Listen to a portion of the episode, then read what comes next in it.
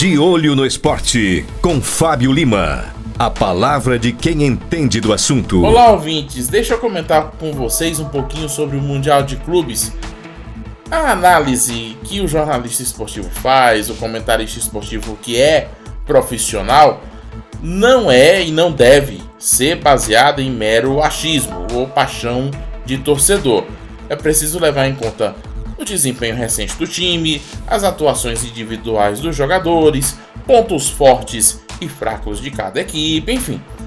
É assim que surgem as análises que você vê nos programas esportivos e que muita gente leva como mero palpite. E vale frisar uma coisa: análise não é previsão de resultado, tá? Deixa agora recapitular uma coisa. Vocês lembram da Copa do Mundo e a bruxa solta na seleção francesa? Era um desfalque atrás do outro.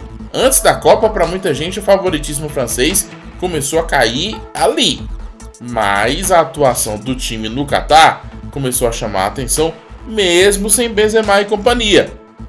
A coisa mudou, a França foi finalista e só perdeu na decisão para a Argentina num jogo épico. E esse exemplo da seleção francesa me fez ficar com um pé atrás no Mundial de Clubes quando começaram a falar nos desfalques do Real Madrid.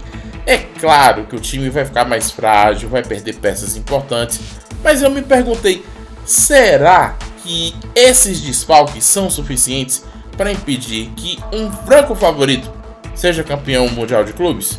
Para mim, o Real nunca deixou de ser favorito tal qual a França também sempre foi favorita na Copa, mesmo sem os jogadores que estavam lesionados. No fim das contas, gente, o Real Madrid acabou sendo campeão, não tomou muitos sustos no Mundial de Clubes e por aqui a gente estava discutindo mesmo era como é que o Flamengo ia ter chances de derrotar o Real Madrid com os desfalques deles. Olha só, gente, é preciso que o outro time esteja desfalcado para que a gente tenha chance de alguma coisa. O Flamengo conquistou o terceiro lugar no Mundial de Clubes, mas ainda tomou uma virada do al do Egito durante o jogo.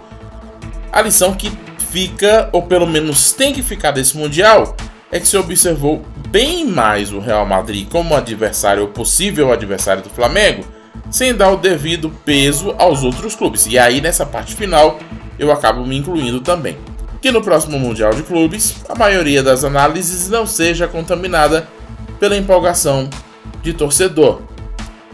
Eu volto a qualquer momento na programação da Lupão 1, sempre de olho no esporte. De olho no esporte, com Fábio Lima. A palavra de quem entende do assunto.